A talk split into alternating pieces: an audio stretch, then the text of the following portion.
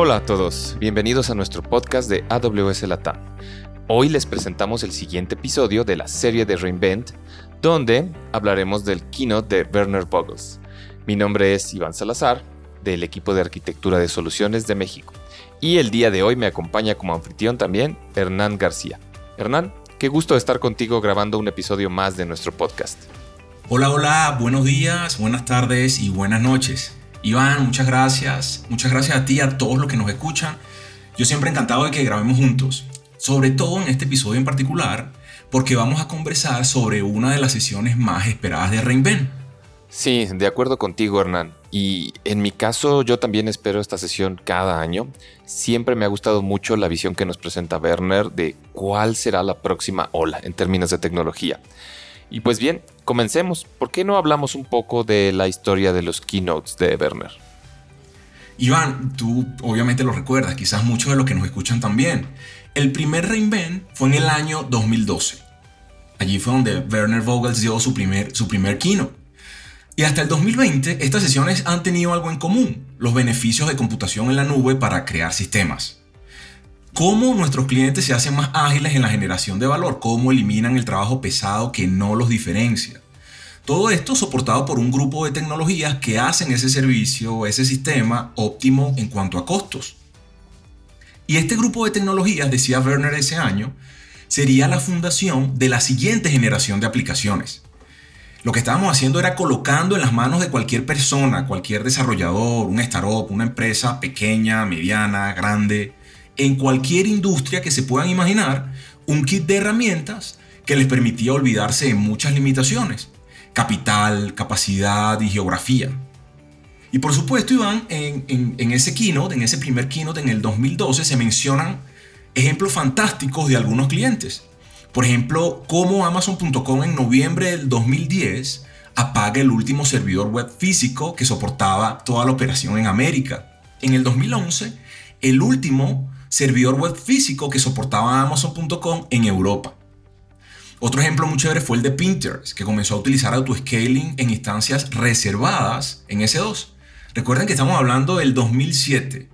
Y Pinterest en ese momento logró una reducción de costos de hasta el 60%. Werner Vogels en ese keynote hace este comentario que para mí es el ejemplo de cómo computación en la nube rompía con cualquier modelo tradicional de creación de sistemas. Él dice, todo es un recurso programable. Un centro de datos, redes, cómputo, almacenamiento, bases de datos, incluso balanceadores de cargas. Por primera vez en la historia de TI, Iván, podías realmente dejar de enfocarte en recursos tecnológicos y concentrarte en el negocio. Cómo hacer que ese negocio se adaptara, cómo evolucionara, cómo generar ciclos de cambio muy, muy rápidos. Todo esto, por supuesto, construido sobre infraestructura que ahora es controlable, resiliente, adaptable y además orientada a datos. Una de las cosas a notar es que la camiseta que, usó Werner, Vogels en ese año tenía el logo de Route 53, nuestro servicio de DNS. Entonces, vámonos al 2013, Iván. Con una camiseta de Nirvana, por primera vez, Vogels habla sobre la cultura e innovación de Amazon en el keynote sobre cómo realmente centrarse en los clientes e innovar para ellos. Vogels describe los cuatro pilares que le han permitido a Amazon innovar con la velocidad, con la amplitud y profundidad que lo hace. Por cierto, no dejen de escuchar el episodio del podcast de AWS para el TAM que grabó Iván sobre nuestra cultura de innovación.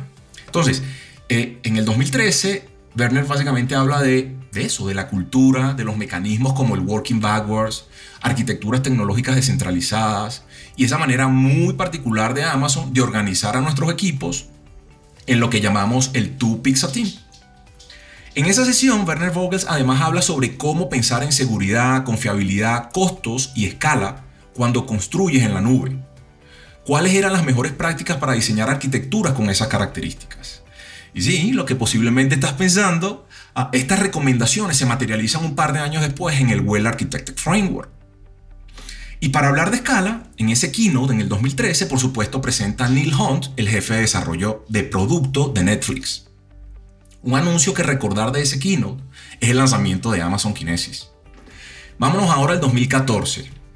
En esa sesión, en ese keynote, estuvo Werner centrado en la construcción de sistemas seguros, adaptables, resilientes y además globales. En esa sesión, Werner Vogels explicaba cómo el desarrollo de sistemas estaba cambiando para hacer más ágil al negocio, principalmente apoyándose en arquitecturas basadas en microservicios y desplegadas en contenedores. Desde ese momento, Reinvent del 2014, Iván, no sé si tú recuerdas, fue el Reinvent de contenedores. Se anunció EC2 Container Service para gestionar contenedores de Docker a cualquier escala, o ECS. Pero no fue todo. 2014 fue un año importante para serverless.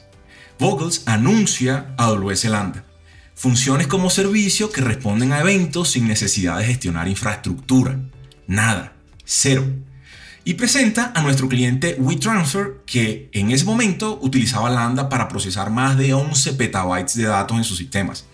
Y además a Netflix que usaba Lambda para gestionar eventos a nivel de infraestructura y el procesamiento de cientos de petabytes de archivos de video. Entonces no, no, no fue pequeña cosa ese kino. En el 2016, Iván, Vogels se centró en los cambios profundos que sufría la industria de TI para ese momento. Y esos cambios en una buena parte estaban dados a los superpoderes, decía Werner, que les daba AWS a nuestros clientes para transformarse y crear disrupción en cualquier industria.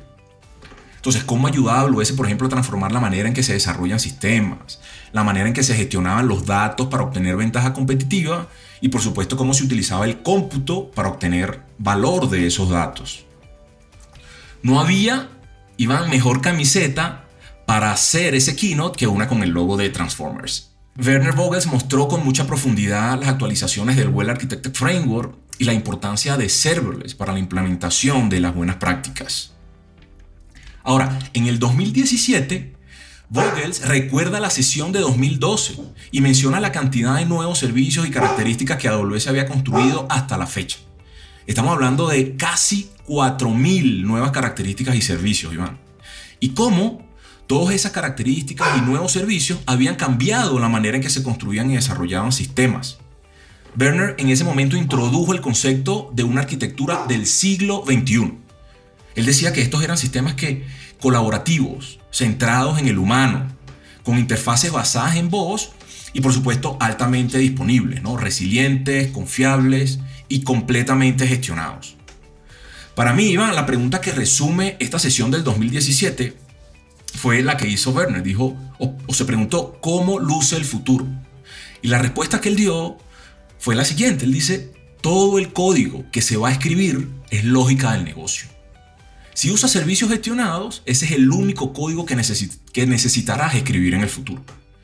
Y, bueno, para quien le gusta Foo Fighters, tienes eso en común con Vogels. Esa es la camiseta que utilizó durante la sesión. Ahora pasemos rápidamente al 2018. Ese año fue de mucha profundidad.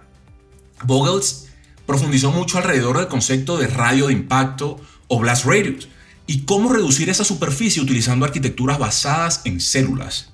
Vogels mostró con mucho detalle cómo se construyeron Aurora, DynamoDB y S3 utilizando ese modelo. Por supuesto, lo más útil para nuestros clientes era darles la herramienta para que evaluaran de manera objetiva por sí mismos sus sistemas y servicios. En esa sesión, Iván, Vogels anunció el Well Architected Tool para que cualquier persona, cualquier cliente nuestro, pudiese hacer la revisión de sus infraestructuras usando las mejores prácticas de AWS.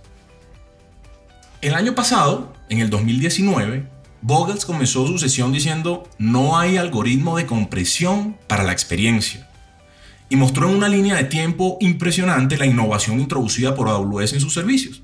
Servicios que han soportado cualquier carga de trabajo que se puedan imaginar. Por ejemplo, Nitro para las instancias de C2, Firecracker para Lambda.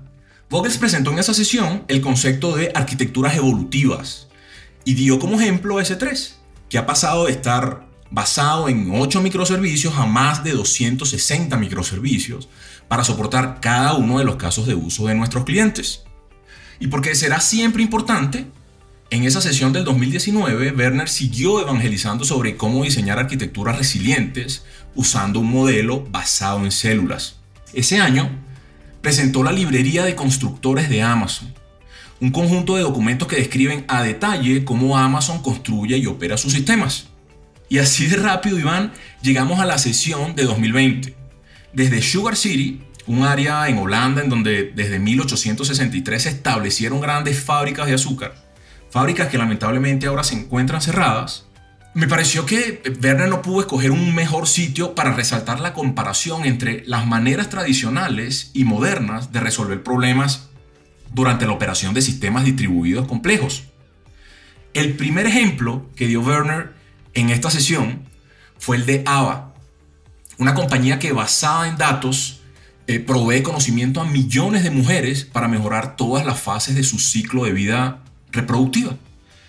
AVA cada noche recoge más de 3 millones de datos para mejorar la salud de sus usuarias. Durante la pandemia, AVA fue capaz de utilizar sus sensores, sus datos y la misma infraestructura para mejorar la detección de COVID-19.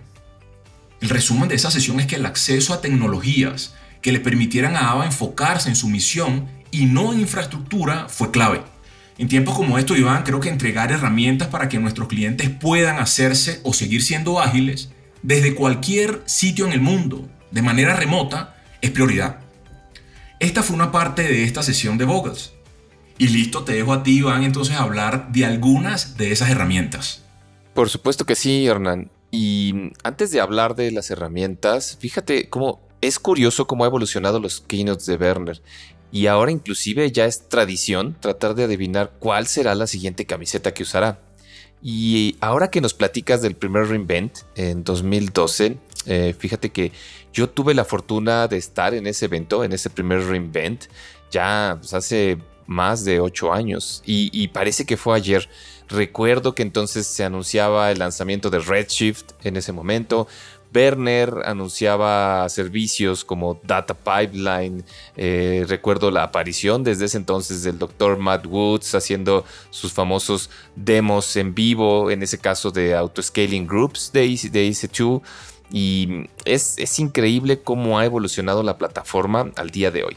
Pero algo que se mantiene igual es esta visión de Werner que, hemos platicado, que has mencionado, de cómo crear mejores arquitecturas, más resilientes, más seguras, y ahora cómo le está dando un enfoque en temas de observabilidad, ¿no? Que hablaremos un poco de eso más adelante. Y ahora vayamos en orden con los temas más relevantes que tocó Werner en su keynote y como todo buen keynote de Werner, hubo varios clientes presentando temas muy interesantes. Primero comenzó con Lia von Biden, cofundadora de AVA o EIVA, que ya lo mencionaste hace unos momentos.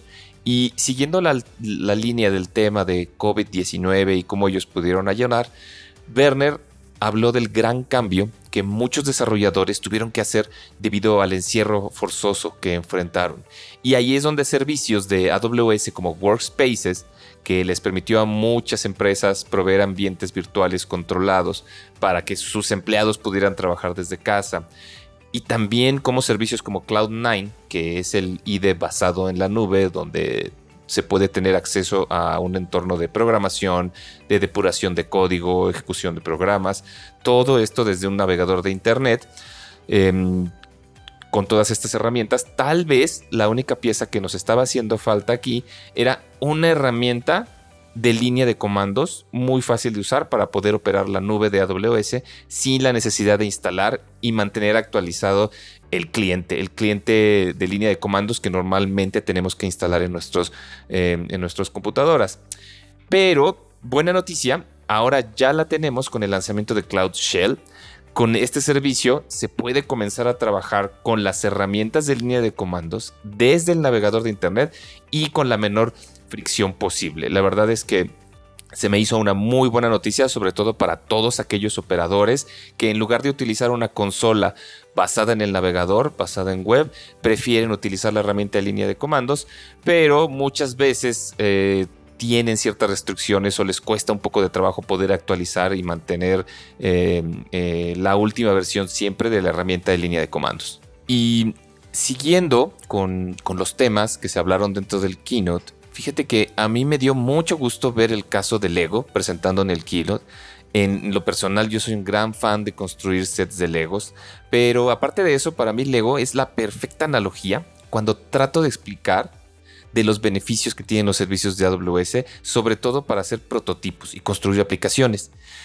Cada servicio tiene una función en particular, pero están diseñados de tal manera que se pueden interconectar entre sí.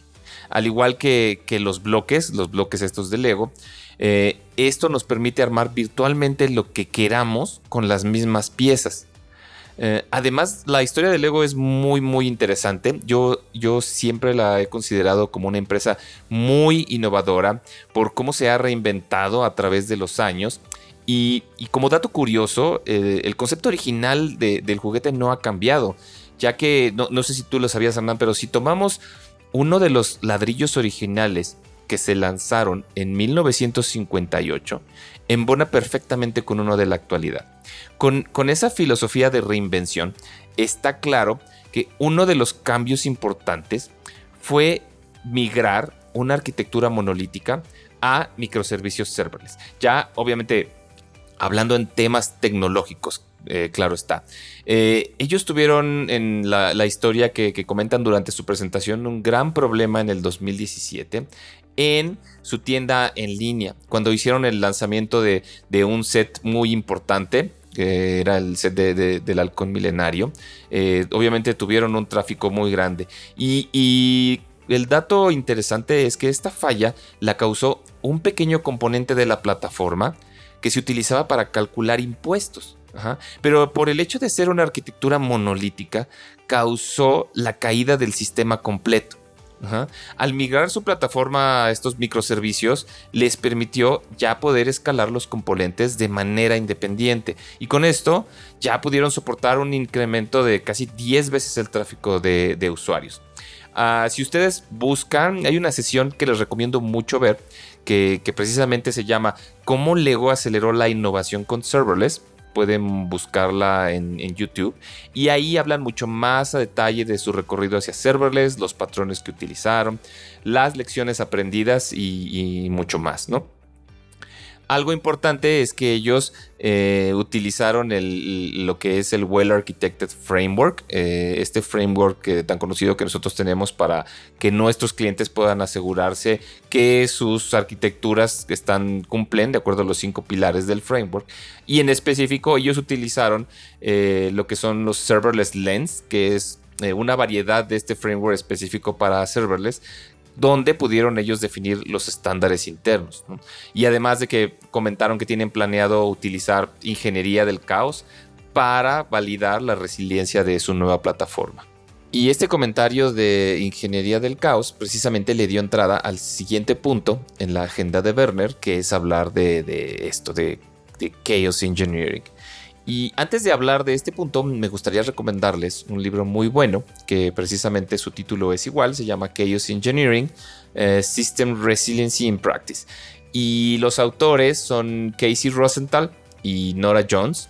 Eh, curiosamente, Jones participó en el keynote de Werner, me parece que fue en el 2017, si recuerdo bien, cuando ella era todavía un senior engineer en Netflix. Y hablando de Netflix, un poco de su historia, Netflix ha sido un gran contribuidor de herramientas para inyecciones de falla desde que comenzaron con sus herramientas que nombraron el Simian Army, donde podíamos encontrar el famoso Chaos Monkey y tal vez muchas personas no las conocían en ese momento y tal vez algunos de ustedes no, no, las han escuchado, pero muy probablemente hemos visto estos stickers de los diferentes simios de Netflix pegados en las laptops, principalmente las laptops de los desarrolladores.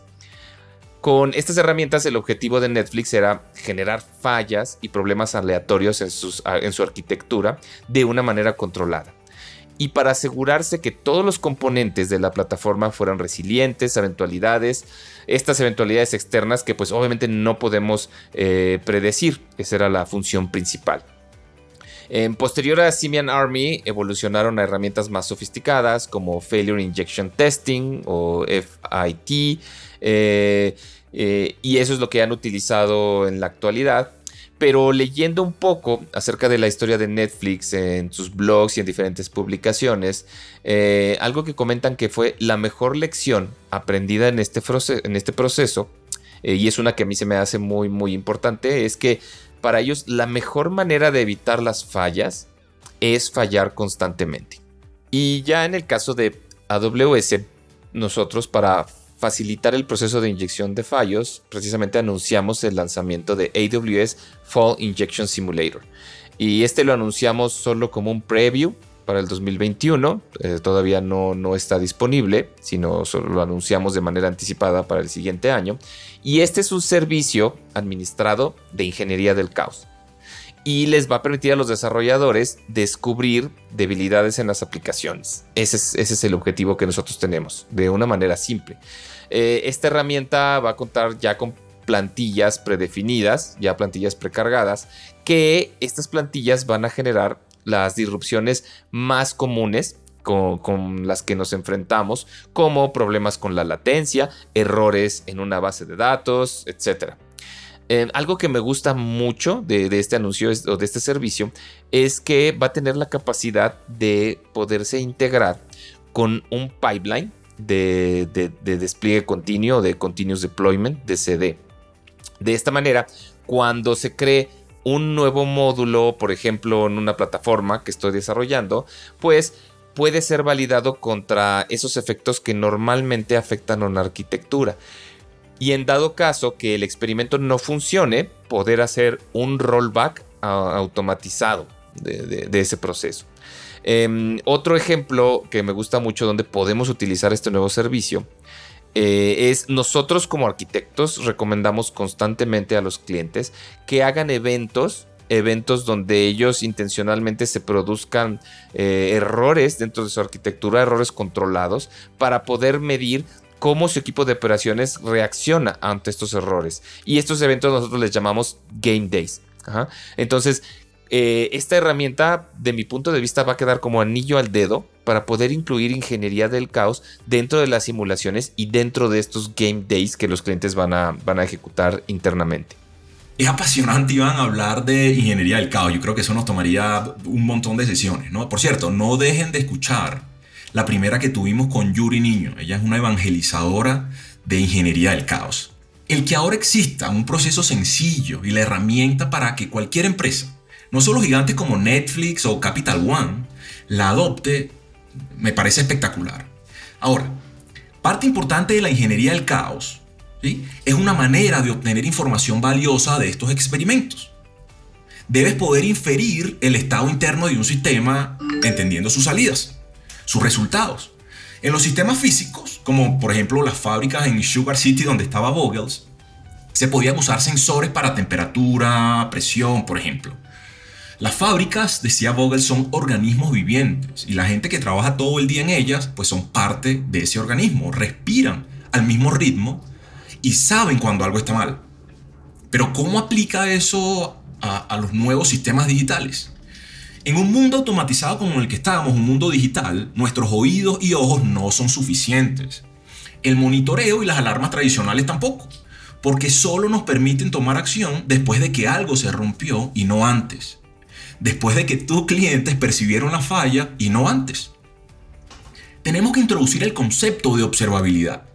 Piensen en registros, logs, contadores, trazas, métricas. Todos tienen datos sobre cómo se comporta un sistema. Pero es imposible meter todos estos datos en un gráfico. Estamos hablando de cantidades masivas de datos. Cuando hablamos de observabilidad, miramos cómo, sin llegar a las entrañas de un sistema, podemos inferir su estado. Para hacer un sistema observable, la trazabilidad, el registro y las métricas son clave. Estamos en un momento, claramente, en que la cantidad de datos ha superado la capacidad humana de entender si esos datos, si en esos datos hay algo malo o si está por pasar algo malo. Entonces, la automatización es también clave no solamente clave, es necesaria. Ser capaz de comprender verdaderamente lo que está ocurriendo de una aplicación o sistema es sumamente importante. Necesitamos monitorear las acciones no observables que ocurren donde no podemos ver. Y al que ustedes tomen tiempo para desarrollar y desplegar esas herramientas a escala para una cantidad de datos importante, no genera valor. Es una tarea que no los diferencia. Habiendo dicho eso, entendiendo eso, y que por otro lado, como herramienta de código abierto, existe Prometheus, una solución de análisis que tiene un modelo de datos multidimensional que se adapta perfectamente a los datos de series de tiempo, que es básicamente lo que se recopila en sistemas de producción, específicamente en aquellos basados en contenedores. Bueno, en este keynote, Vogels anuncia Amazon Managed Service para Prometheus o AMP. AMP es 100% compatible con Prometheus. Soportan las mismas métricas, los mismos queries PromptQL, los mismos exportadores. Además, es completamente gestionado. AMP está desplegado en múltiples zonas de disponibilidad y escala horizontalmente para soportar la ingesta, el almacenamiento y el acceso a millones de métricas. Esta versión, que está en preview, tiene soporte para SS y EKS. Incluso si tienes clusters de Kubernetes que estás gestionando por tu cuenta en la nube, donde sea, o on-premises, esta versión de AMP soporta o es compatible con esos clusters. Ahora, para visualizar y analizar datos, todavía estamos hablando de observabilidad, es importantísimo poder obtener datos de múltiples fuentes. Estoy hablando de incluso Google, Microsoft y por supuesto AWS, no importa dónde esté tu infraestructura. Grafana es una de las tecnologías de código abierto más populares que se utiliza para crear estos dashboards de observabilidad para cualquier aplicación. A muchos de nuestros clientes les encanta Grafana, pero no quieren la carga operativa de instalarlo y administrarlo. Vogels en este keynote anunció Amazon Managed Service para Grafana o AMG. AMG gestiona el, el aprovisionamiento, la configuración, la escala, las actualizaciones de versiones y los parches de seguridad de Grafana, lo que le elimina a ustedes la necesidad de hacerlo. AMG se integra con servicios como CloudWatch, Elasticsearch, X-Ray, IoT, TimeStream y tiene una integración nativa con Amazon Managed Service para Prometheus. También tiene soporte para fuentes de datos externas como Explon, New Relic y Datadog. Iván, esto fue básicamente lo que habló Werner en cuanto a observabilidad. Yo quiero cerrar, para todos los que nos escuchan, como lo hizo Werner. Nunca ha habido un mejor momento para utilizar tus conocimientos, habilidades y talentos para marcar la diferencia en el mundo. Gracias a todos por escucharnos. Iván, un abrazo. Cuídate mucho.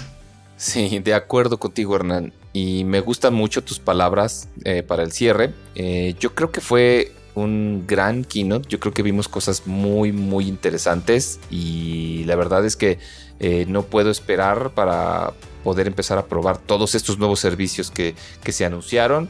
Y la gran pregunta será, ¿cuál será la siguiente playera que Werner usará para su siguiente evento, su siguiente keynote? Y pues bueno, eh, pues muchas gracias a todos por escucharnos. Los invitamos a ver más sesiones de temas muy interesantes en Reinvent. Les recuerdo que el evento termina hasta el 14 de enero del 2021. Eh, no olviden mandarnos cualquier mensaje, nos gustaría escucharnos. La dirección es AWS Podcast en español, amazon.com. Hasta pronto a todos y sigamos construyendo.